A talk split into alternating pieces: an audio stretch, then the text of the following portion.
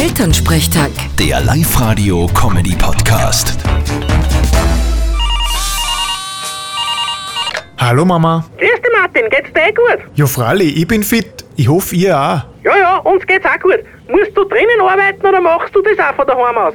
Na, ich bin im Sender. Wir sind aber eh nicht viel. Nur die notwendigsten Leute sind herinnen. Ha, das freut mich aber, dass du da auch dabei bist. Ja. Oder sie schicken nur die eine, bei denen es eh wurscht ist.